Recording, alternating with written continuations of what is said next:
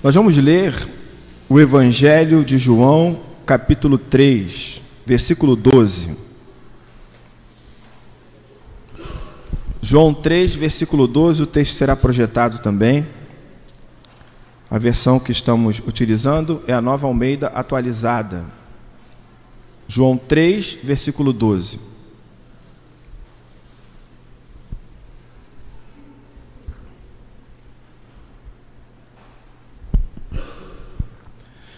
Se vocês não creem quando falo sobre coisas terrenas, como crerão se eu lhes falar sobre as celestiais? Se vocês não creem quando falo sobre coisas terrenas, como crerão se eu lhes falar sobre as celestiais? Eu já disse a você várias vezes que eu nasci nos anos 70, mas a minha adolescência foi nos anos 80. Logo, eu costumo dizer que eu fui forjado nos anos 80. E os anos 80 era uma época de exageros, de polarizações. Muita coisa que a gente fazia nos anos 80 hoje é caracterizado como intolerância. Intolerância religiosa, seja lá o que for. Anos 80 era, eram os anos das polarizações. Quem viveu essa época também, quem foi adolescente nessa época, sabe. Exageros em tudo, né? Exageros naquilo que a gente comia, exageros na quantidade de móveis que existe dentro de casa, exageros na forma como a gente se vestia, como é, usava o corte de cabelo, sabe? É, se você acha que tem muito instrumento aqui na frente da igreja, é porque você não sabe o que era realmente ter um louvor nos anos 80 que tinha muito mais do que isso daqui. Era tudo muito congestionado nos anos 80. E as polarizações. Época de dualidades. Ah, e aí eu tenho alguns exemplos de dualidade para você. Né? A gente falava muito em Deus e diabo nos anos 80. Então tem ali o. Pastor, quer dizer que a gente não fala mais? Não como nos anos 80. Né? Anos 80, Deus e diabo, anjos e demônios. É nos anos 80 que as igrejas exibiam, por exemplo, um filme chamado Inferno em Chamas, né? que eu, como quando criança, não tive a coragem de ver, né? eu vi depois de adulto. Anjos e demônios, espírito e carne, tinha esse negócio, né? É, aquilo que é espiritual e aquilo que é carnal, isso é da carne, isso é do espírito. A gente fazia listas intermináveis sobre isso. Igreja e mundo era outra dualidade. Fulano é da igreja? Não, fulano é da onde? É do mundo, né? Fulano é do mundo. Céu e inferno. Razão e emoção, como se uma coisa fosse oposto da outra, né? Então, não, culto tem que ser racional. Não, irmão, nada de razão. A gente tem que sentir a presença de Deus. Então, vai, é de um extremo para outro. Anos 80 era isso daí. Nessa época, a gente vivia em guerra o tempo inteiro. É, nos anos 80 que surgem as batalhas espirituais. Né? A gente canta a guerra. A gente diz, o nosso general é Cristo. Vamos marchar. Já marchou nos anos 80? Eu marchei várias vezes. O nosso general é Cristo, seguimos os seus passos. O nosso general é valente, varão de guerra, leão de Judá. Jeová, o teu cavaleiro, que cavalga para vencer. E por aí vai. Né? A gente estava em guerra o tempo inteiro. Na realidade, o mundo estava em guerra. Né? É, anos 80 é o período ainda da Guerra Fria. E essa tensão que havia na Guerra Fria no mundo também influenciava o comportamento da igreja. Então a gente estava em guerra o tempo inteiro. A gente tem que ir lá e invadir o inferno e arrancar vida de lá e fazer acontecer, e tem que ir para o combate. É, eu lembro que nos anos 80 eu queria ir para a praia de Copacabana no final do ano. Meus pais nunca deixaram, né? Adolescente para a praia em Copacabana. Por que eu queria ir para a praia de Copacabana? Porque na realidade a praia de Copacabana, no, na virada do ano, ela estava repleta de pessoas que é, praticam religião afro-brasileira, né? A gente diz isso hoje. Na época chamava de macumbeiro. Entende? E aí a igreja tinha que ir lá invadir, dominar aquele espaço, e era essa lógica que a gente tinha. Resumindo, com o passar dos anos, né? A gente entra nos anos 90 e o final de ano lá em Copacabana era mais gente crente do que do que pessoal de outra religião, né? Anos 80. Nos anos 80 você tinha que se posicionar. Anos 80 não tinha espaço para esse negócio de ficar em cima do muro, não, porque ficar em cima do muro era sinal de fraqueza. Ou você está com Deus ou você não está. Não tem em cima do muro, ou você segue o Evangelho ou você não segue. Não tem meio termo, ou você é do mundo ou você é da igreja, ou você está no espírito ou você está na carne. Uma das expressões que eu lembro bastante dos anos 80 é a expressão: a letra mata, mas o espírito vivifica. Muitas igrejas, muitos crentes pentecostais, para justificar é, o desapego ao estudo teológico, diziam isso. Irmão, esse negócio de ficar estudando para ser pastor não está com nada, não. A letra mata e o espírito vivifica. Eu lembro que tinha um amigo que saiu da igreja presbiteriana e foi para uma igreja pentecostal na época. Uh, e ele encontrou comigo e falou assim: Júnior, como é que tá no seminário? Eu falei: rapaz, tá difícil esse negócio, hein? São cinco anos de estudo, né? Tá muito complicado, sem tempo para isso, tempo daquilo. Ele disse para mim: Júnior, vem para a minha igreja, porque lá as coisas são bem mais fáceis. Não precisa nada disso. A letra mata e o espírito vivifica. Está na Bíblia isso. Né? E o pessoal começou a usar isso. Mas é interessante que, inevitavelmente, eu me transformei em um homem da lei.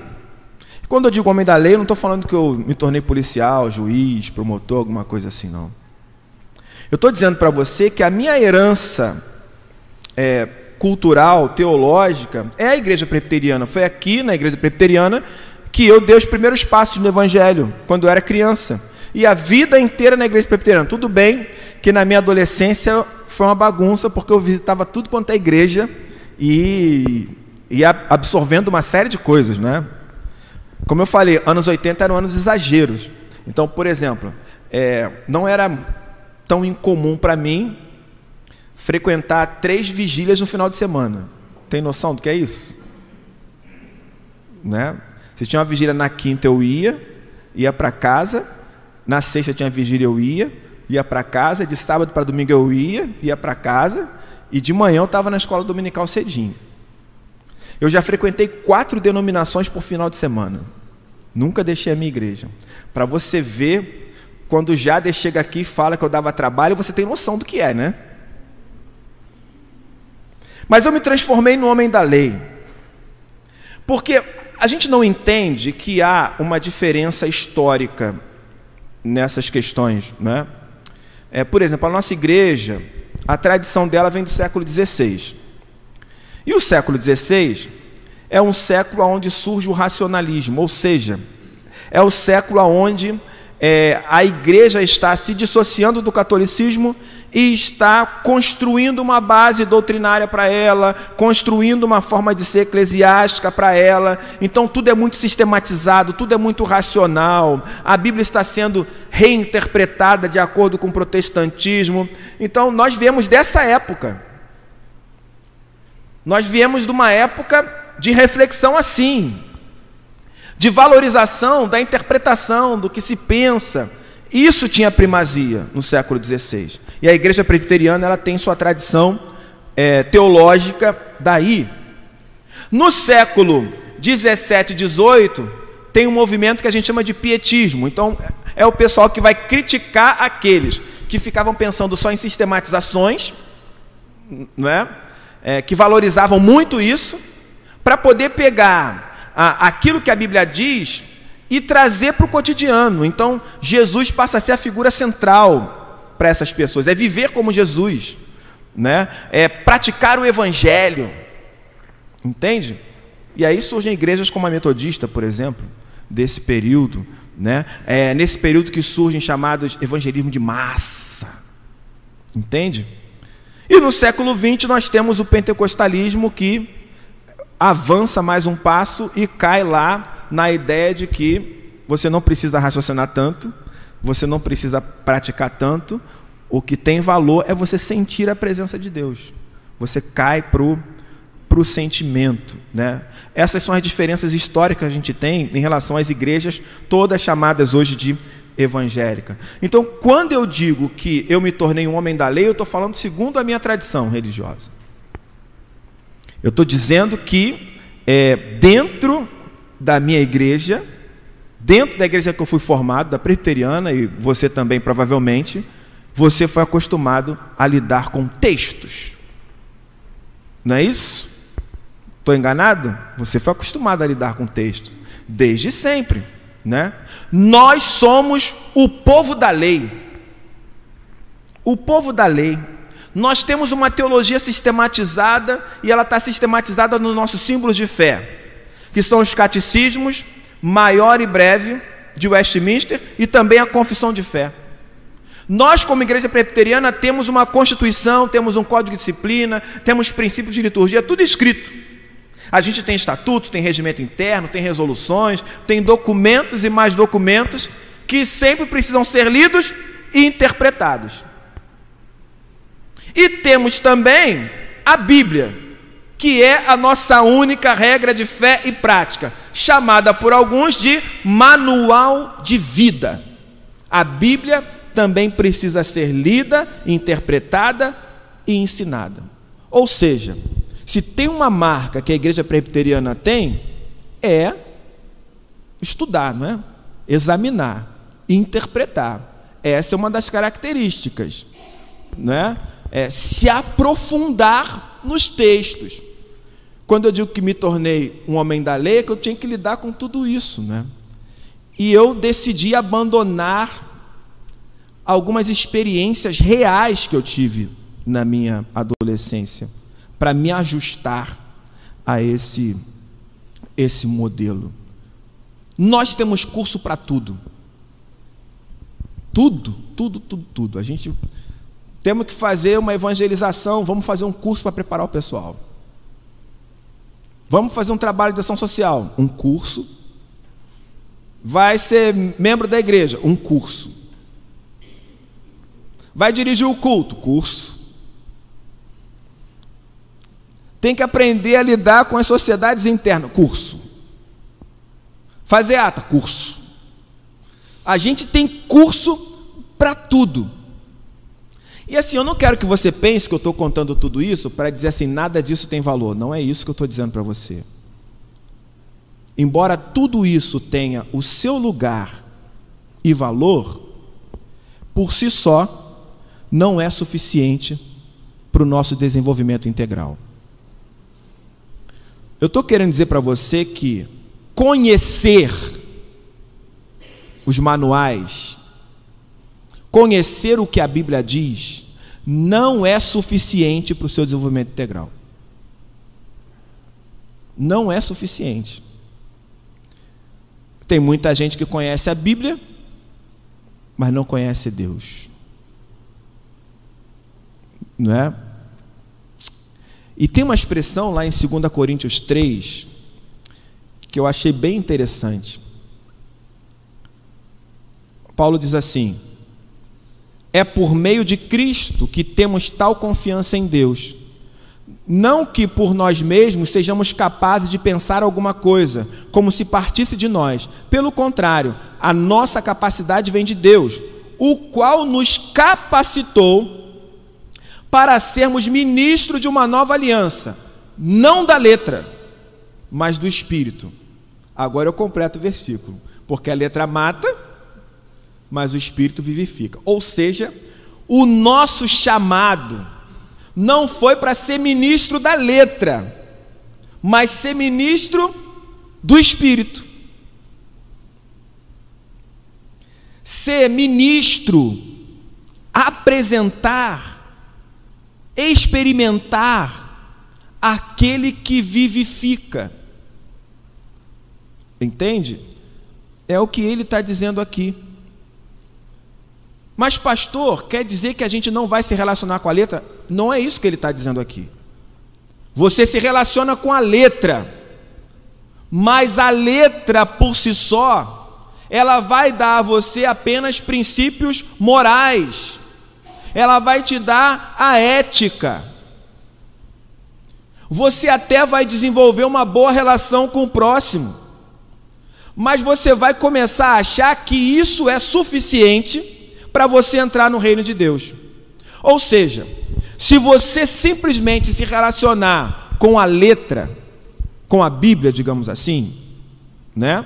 Enquanto texto, você vai ser o tipo de evangélico que a sociedade quer.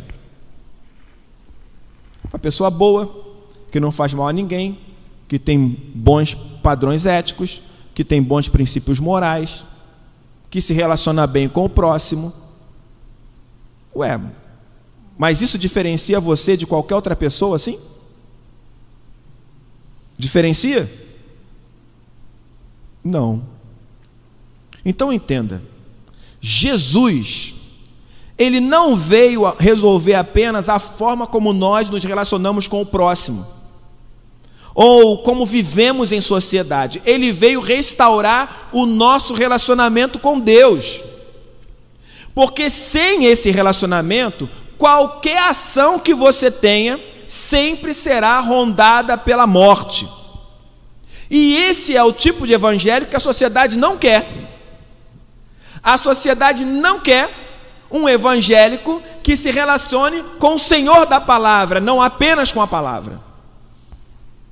Porque se relacionar com a palavra apenas, significa dizer que você pode ser uma boa pessoa, mas se relacionar com o Senhor da palavra significa dizer que você vai mudar radicalmente a sua vida e você vai dizer às pessoas que elas precisam mudar também. E quem quer isso? Quem quer isso? A sua relação com Deus ela deve ser o ponto de partida para todas as demais relações. Inclusive na palavra, pastor? Inclusive na palavra. Ué, a gente aprende no seminário o seguinte: se vai ter pregação, antes da leitura do texto a gente faz uma oração, que é chamada de oração por iluminação. Ué, para que que eu faria uma oração por iluminação se eu não acreditasse que eu preciso de Deus para entender a palavra. A primeira relação é com Ele, porque sem Ele eu sou cego diante da palavra. Eu leio a palavra, mas ela não me diz muita coisa. Porque se a pessoa tivesse como compreender alguma coisa sem Deus, quando lê a palavra, todo mundo que lesse a Bíblia seria crente. Então Jesus veio para mexer também na sua relação com Deus. Ele não despreza a palavra, muito pelo contrário. Parece que Jesus é alguém que anda com as tábuas debaixo do braço, porque ele as interpreta o tempo inteiro, menciona elas o tempo inteiro. Parece que Jesus anda com os pergaminhos, cita salmos, cita os profetas, cita a lei, interpreta, discute, pondera, mas ele não fica só nisso. Ele fala sobre um relacionamento com Deus. Entende? Eu disse para você que eu me tornei um homem da lei. E é difícil me descolar desse homem da lei. O homem da letra.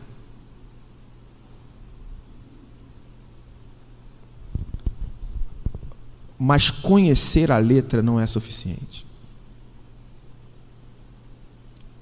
Eu acho que é por isso que João faz questão de dizer no seu evangelho que o Verbo se fez carne e habitou entre nós. A letra, a palavra, ela se tornou animada. Ela veio até nós, cheio de graça, cheio de verdade, veio trazendo uma nova cosmovisão, uma nova forma de lidar com Deus e, consequentemente, de lidar com as pessoas e com a vida. Veio trazendo tudo isso. E ele diz: Eu vi a glória dele como a glória do unigênito do Pai.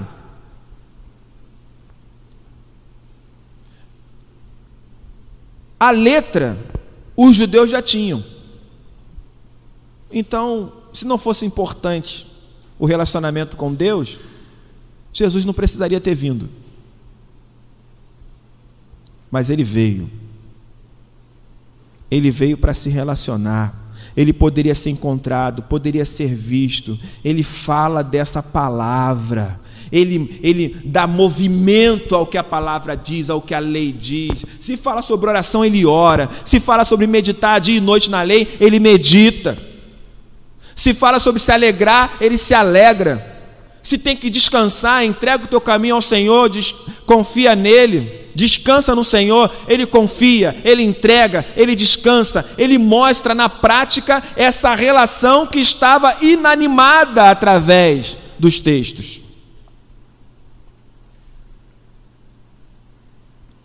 Jesus fez isso. A letra ganhou vida. E talvez você pense assim: não, a letra ganhou vida em Jesus. Nesse mesmo texto que eu citei de Paulo lá em 2 Coríntios, veja o que Paulo diz antes. Ele diz assim, 2 Coríntios 3:1. Estamos começando outra vez a recomendar a nós mesmos, no mesmo texto. Ou será que temos necessidade, como alguns, de entregar cartas de recomendação para vocês ou pedi-las? Vocês são a nossa carta escrita em nosso coração, conhecida e lida por todos. Vocês manifestam que são carta de Cristo, produzida pelo nosso ministério, escrita não com tinta, mas com o Espírito do Deus vivo, não em tábuas de pedra, mas em tábuas de carne, isto é, nos corações. O que, que Paulo está dizendo? Vocês são a letra viva. Não é só Jesus.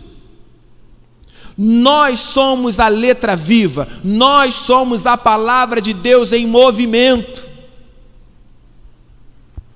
Paulo está dizendo: eu não preciso de texto escrito, vocês são o texto, vocês são a narrativa. Uma reprodução do que Jesus fez, entende? E era isso que Nicodemos, que é um dos personagens do texto que eu li lá em, em João 3, é isso que Nicodemos precisava compreender.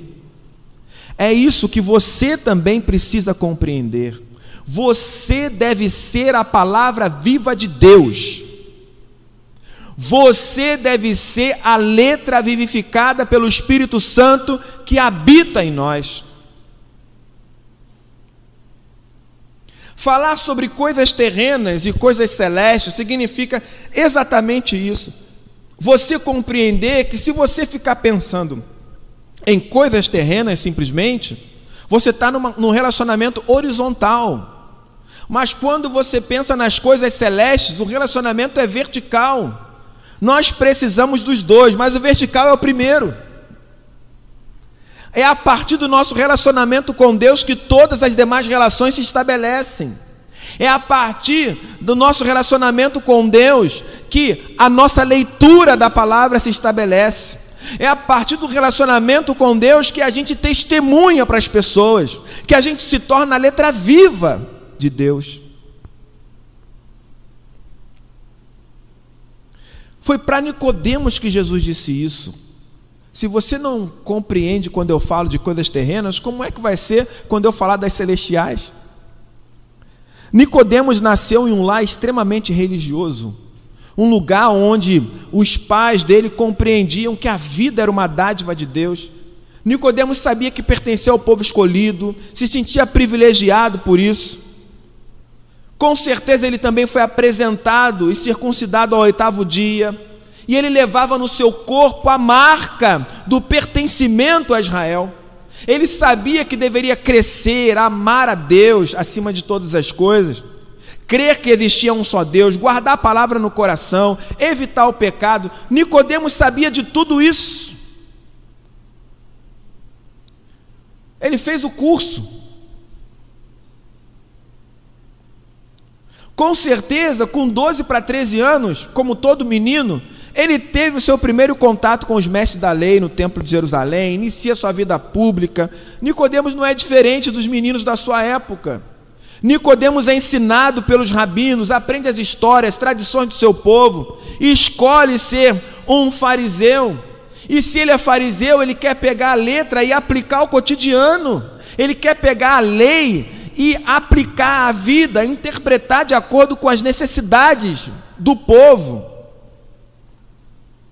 Nicodemos também orava, também entregava o seu dízimo, também dava esmolas, também frequentava o templo, a sinagoga, participava de festas, sacrifícios, valorizava a lei. Qualquer pessoa que olhasse para Nicodemos diria: esse homem é um homem de fé. Talvez qualquer pessoa que olhe para nós perceba que a gente tem fé. A gente vem à igreja, a gente ora, a gente medita, a gente dá o dízimo, a gente ajoelha e, fala, e ora com o irmão. Ajuda o próximo. Não é isso? Só que existe uma grande diferença entre você viver pela fé, andar em espírito e ser simplesmente o intérprete da lei. Você é só um intérprete? Será que é isso? Nicodemos era um intérprete. E aquilo que Jesus fazia, a letra em movimento, chamou a atenção de Jesus.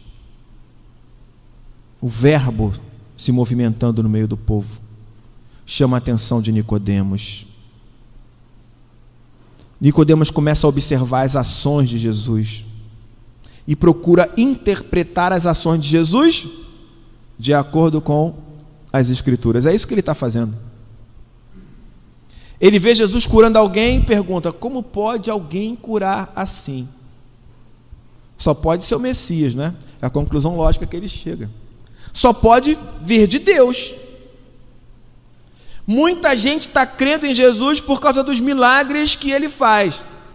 Mas João diz, lá em João 2, 24, que Jesus não confiava nessas pessoas.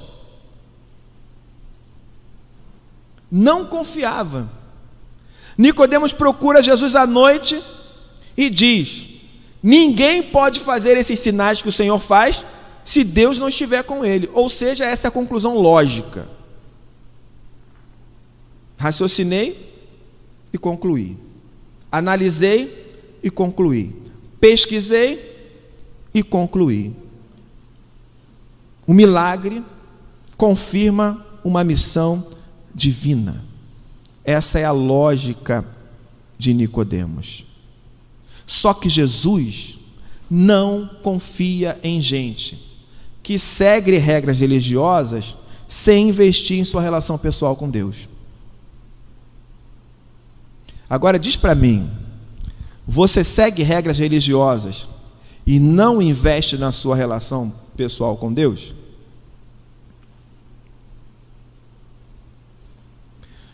Pastor, eu não tenho regras religiosas. Vamos lá. Né? É, não precisa de ninguém te dar uma lista. Ninguém. É, é claro que eu venho à igreja aos domingos por amor a Deus, por compreender. Mas não é só por isso, não é? Não é só por isso. A minha vida inteira dentro da igreja eu ouvi que domingo é dia do Senhor. Você já parou para pensar que talvez você venha à igreja porque é dia do Senhor e não porque você tem um relacionamento pessoal com o Senhor?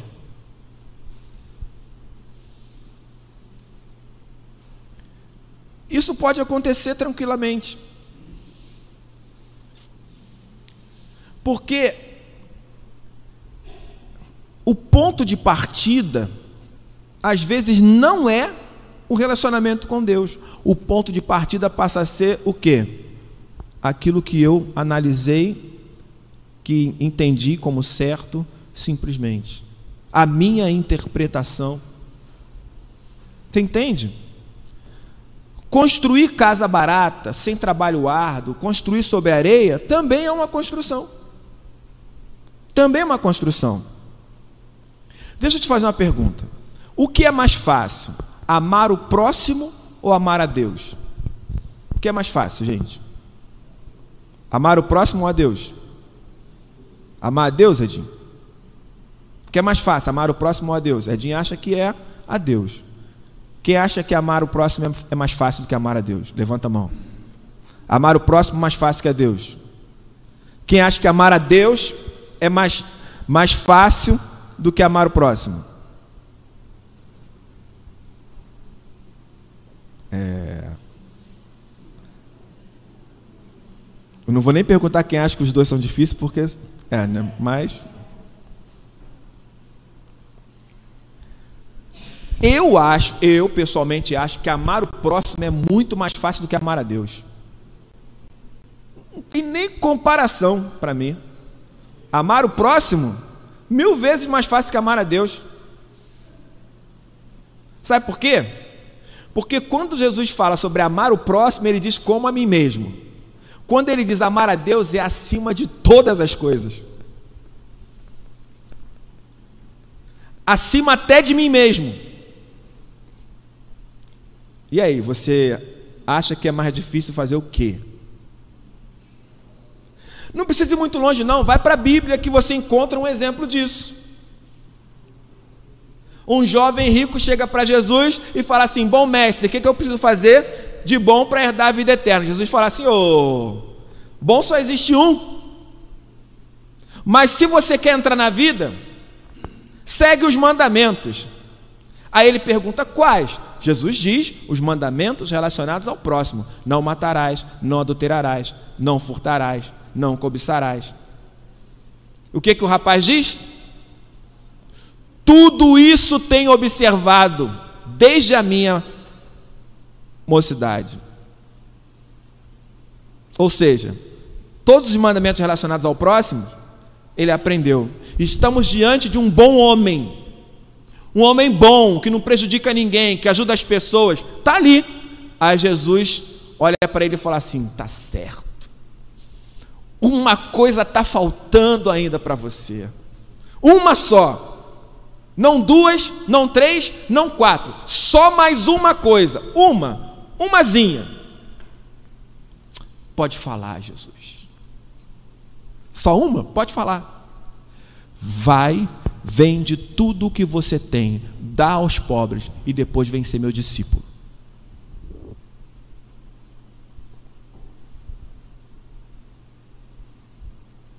O que, que ele fez? Quem lembra? Hã? Foi embora, cara. Triste. Porque era dono de muitas coisas. Você tem noção? O que Jesus está dizendo é o seguinte: negue-se a si mesmo, tome a sua cruz e vem comigo. É só isso que falta.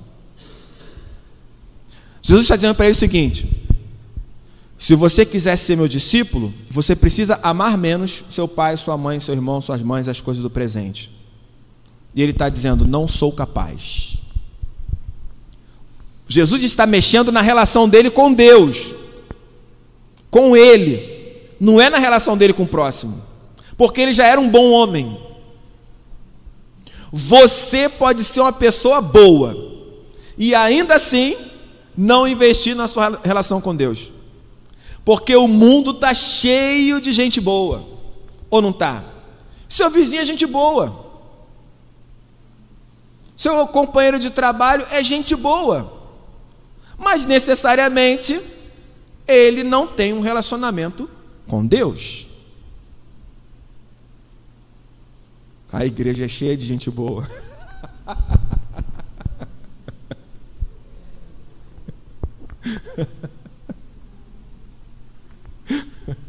gente boa que não ora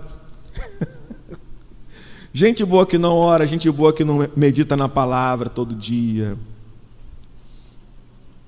Gente boa que se perguntar assim: o que você aprendeu com Jesus essa semana? Não sabe o que dizer.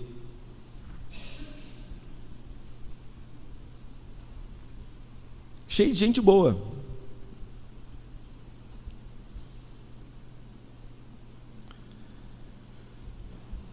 Esse texto de Nicodemos é um texto que pretende mudar radicalmente a sua narrativa sobre si mesmo.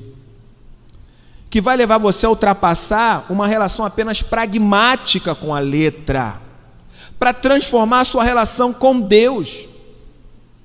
A sua relação com Deus deve ser o ponto de partida para todas as demais relações. Não vou cansar de repetir isso aqui para você. Sabe por quê? Você não pode dar aos outros aquilo que você não recebeu, cara. Você não pode amar o seu próximo se você não recebeu o amor de Deus. Você não vai conseguir perdoar as pessoas se você não tiver uma completa dimensão do perdão de Deus em relação a você.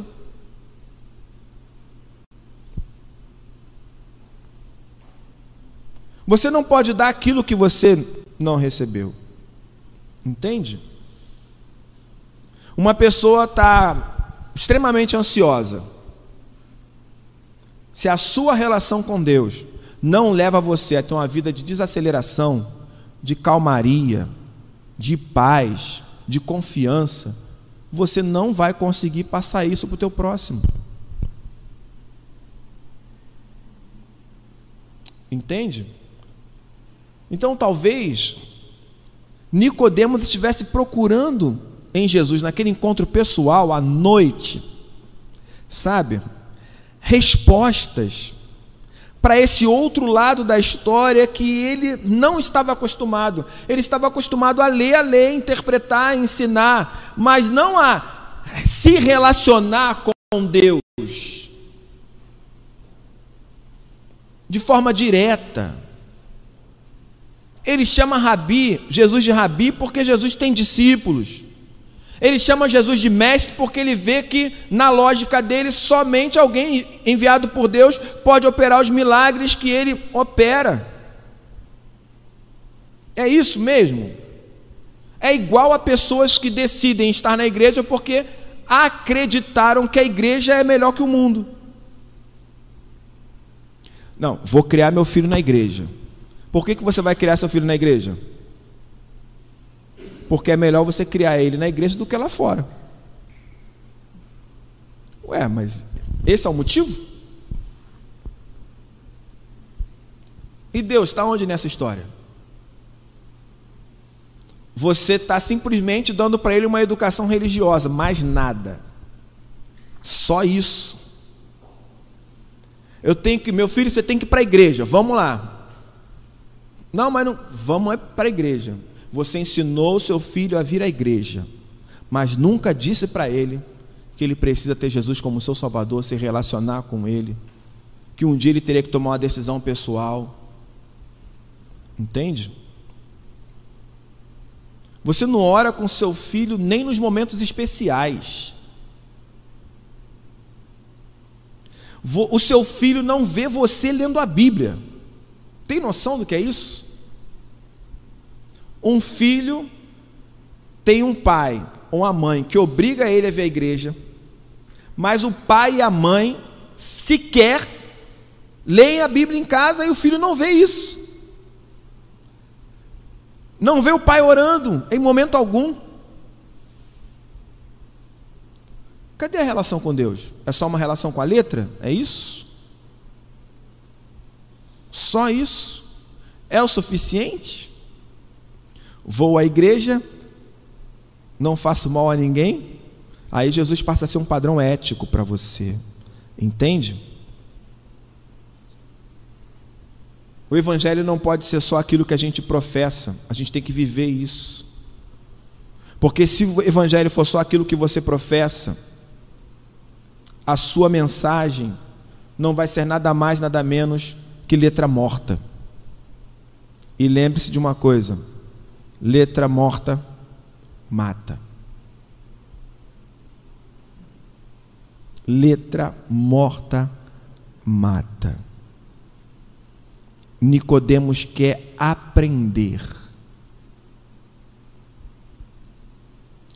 E Jesus vai ensinar que ele precisa tirar a primazia do pergaminho.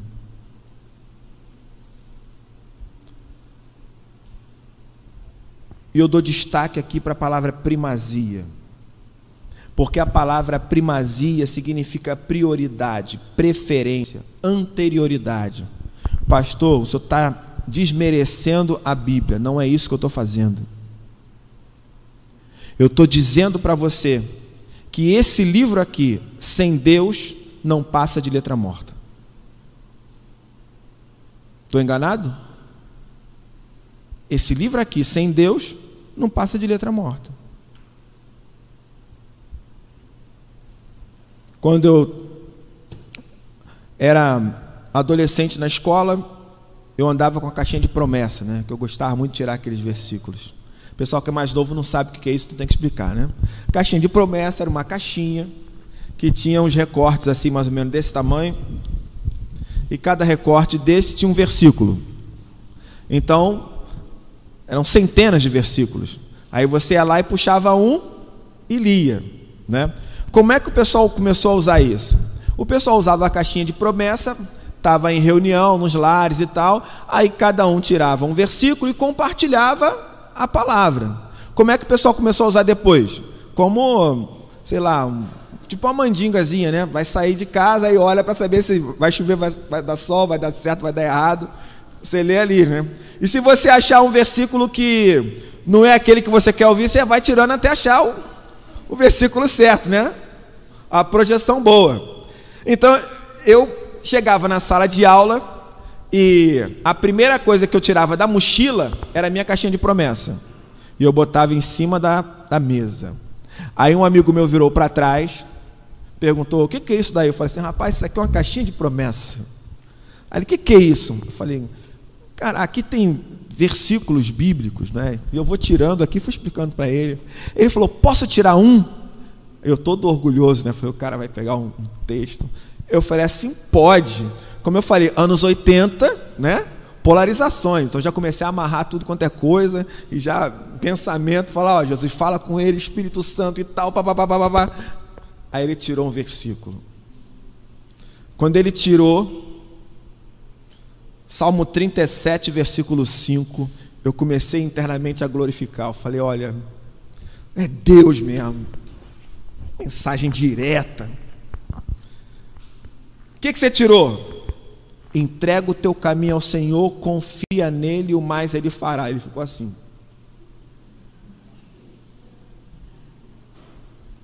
Aí eu falei: agora eu vou marcar um gol. E o que, que isso significa para você? Ele abaixou a cabeça e disse: Eu acho que Deus está falando que eu vou morrer, Júnior.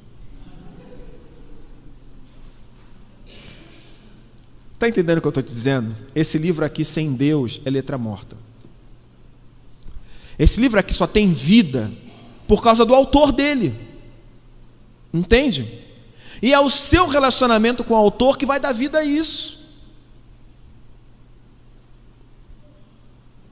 Quando eu digo que eu estou dando destaque para a palavra primazia, é porque eu não estou desprezando o livro, muito pelo contrário. Eu estou dizendo para você que Deus é anterior à Bíblia. Deus é o fundamento da Bíblia. Não tem sentido você se dedicar a esse livro sem se relacionar com ele. Se você se dedica a esse livro sem se relacionar com Deus, ele é um bom manual de ética e de moral para você. Você vai ser uma pessoa boa, como eu falei. Olha que coisa maravilhosa que o escritor aos Hebreus registra. Ele diz assim, Hebreus 1. Hebreus 1. Antigamente Deus falou muitas vezes de muitas maneiras aos pais pelos profetas, mas nestes últimos dias nos falou pelo Filho a palavra em movimento, viu? A letra viva, né? Ele diz que o filho é o resplendor da glória de Deus e a expressão exata do seu ser. O que, que significa isso? Quer conhecer Deus? Olha para o filho. É isso que ele está dizendo aqui. Num texto da Bíblia. Jesus é a lei em movimento, sem rigidez, sem juízo, sem vingança, com graça. Não aproveita o que eu estou te dizendo para você ser uma pessoa cara de pau, sem vergonha, para achar o seguinte: ah, então tá, né, pastor? Beleza, vou orar, orar, orar, orar e vou esquecer a Bíblia. Relacionamento com Deus anda lado a lado com isso aqui. Entende? A questão de Nicodemos é que ele tinha os manuais dele, mas não tinha um relacionamento com Deus. A questão do jovem rico é que ele tinha os manuais dele, mas não tinha um relacionamento com Deus.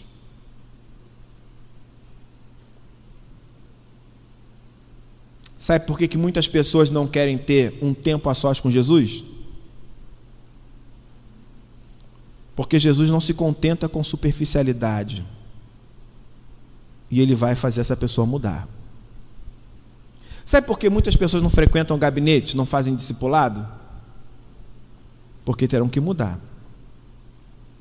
E não é o pastor que muda as pessoas. Não é o discipulador que muda as pessoas, é o evangelho que muda as pessoas. Mas só que o nosso coração tem muitas portas e muitas delas a gente não quer abrir. E a gente sabe que se entrar num caminho desse, mais cedo ou mais tarde, Jesus vai abrir uma porta dessa.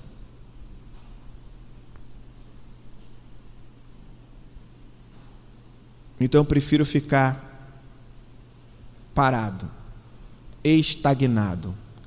Atravessei a porta estreita. Significa dizer que a salvação chegou na minha vida e eu não caminho pelo caminho difícil e apertado. Certo? A gente, quando fala sobre o reino de Deus, a gente diz que a gente vai ao encontro do reino e o reino vem ao nosso encontro um reino escatológico. Se eu ficar parado, o reino vai continuar vindo ao meu encontro.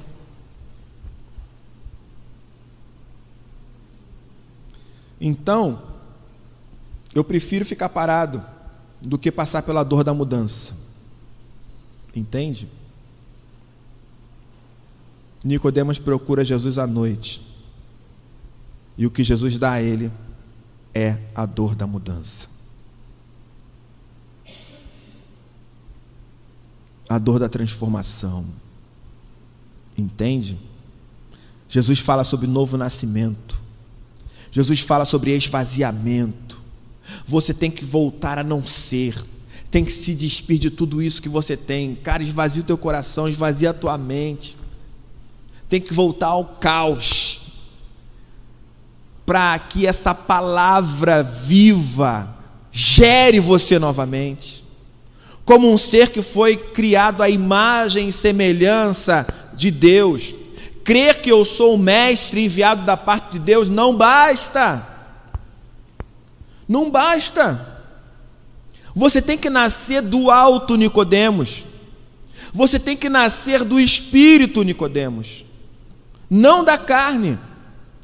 Porque sem novo nascimento não há relação com Deus não há relação com o reino.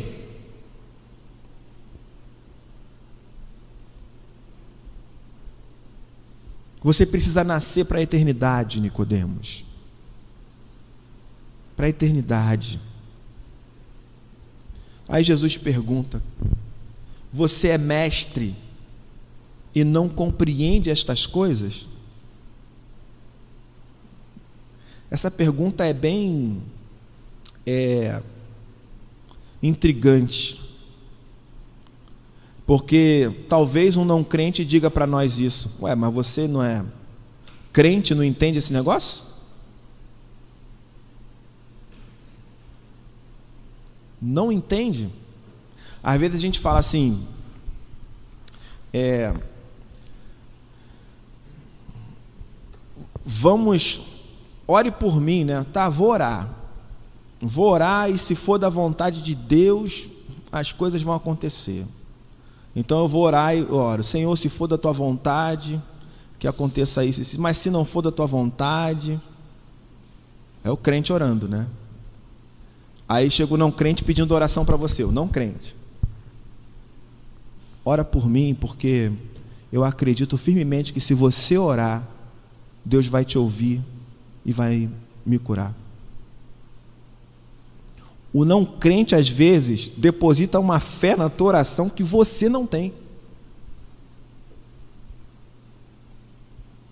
Eu já ouvi isso algumas vezes, gente pedindo para orar. Ó, oh, eu acredito muito nisso daí, hein? Ó, oh, ora, ora aí, por favor. Leva o meu nome lá para a tua igreja para orar, porque eu estou precisando ser curado. E eu acredito muito nisso, hein? Ora lá, pede o pessoal para orar. E os crentes, como são? Nem pede oração, irmão. Às vezes nem pede. Nem pede para a pessoa orar. Conformados nós somos. Sabe? Muito conformado. Jesus diz a Nicodemos: "Em verdade, em verdade lhe digo que nós falamos do que sabemos e damos testemunho do que vimos, mas vocês não aceitam o nosso testemunho. Nós falamos. Nós, Jesus e os discípulos, vocês, os intérpretes da lei, não querem essa palavra de vida só querem as coisas terrenas, ou seja, ter uma vida ética, é, moralidade, relacionamento com o próximo, mas as coisas celestiais envolvem relacionamento com Deus. É falar sobre eternidade num mundo que é temporal, limitado. Falar sobre isso. A vida eterna, lá em João 3,16 ela está atrelada ao filho, ao relacionamento com o filho, não é com a lei. Parou para pensar nisso? Porque Deus amou o mundo de tal maneira que deu seu Filho unigênito para que todo aquele que nele crê não pereça, mas tenha vida eterna. Ou seja, não é a lei, é o relacionamento, é a fé no Filho. Que nos conduz à eternidade. Não é a ética, não é a moral, é o relacionamento com Deus. Ser crente é um ato de fé, é um desdobramento da graça de Deus em Cristo. Nunca se tratou de seguir uma lista ou pautar a nossa vida em posso ou não posso. Porque se fosse assim, a nossa jornada se concentraria apenas nas coisas terrenas. As coisas terrenas, irmãos, são importantes, mas sem as coisas celestiais, tudo cheira a morte. Então a sua relação com Deus deve ser o ponto de partida para todas as demais relações. Você deve ser a palavra viva de Deus, a letra vivificada pelo Espírito Santo que habita em nós e que envolve todas as pessoas que nos cercam. Como Paulo disse, uma carta viva. Comece enfatizando, priorizando a sua vida com Deus. Eu tenho experimentado o seguinte: que quando eu ajusto o meu relacionamento com Deus, Deus vai reajustando todos os meus demais relacionamentos. Isso para mim é real porque eu vejo. Eu vejo. Experimenta isso. Experimenta experimenta o Senhor da palavra e a palavra. E você vai ver como isso vai fazer diferença na sua vida aqui nesse mundo. Amém? Amém. Coisas terrenas e coisas celestes.